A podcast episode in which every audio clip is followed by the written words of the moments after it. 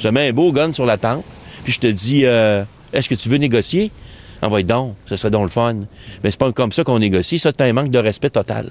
Puis ils arrêtent de nous prendre pour des gens en plus qui savent pas compter, puis nous faire des offres qui ont ni queue ni tête. Les dépenses de rémunération pour le gouvernement, là, au-delà de l'annexe, ça représente 60% des dépenses de l'État. L'État ne peut pas accepter de remettre 60% la décision touchant 60% de ses dépenses à des tiers, même une fraction de ce 60 %-là, si on s'en remet à ce que seraient le, le, le, les sommes liées à la rémunération des représentants de l'ANEC. Alors, sur cet aspect-là des choses, la proposition n'est pas acceptable.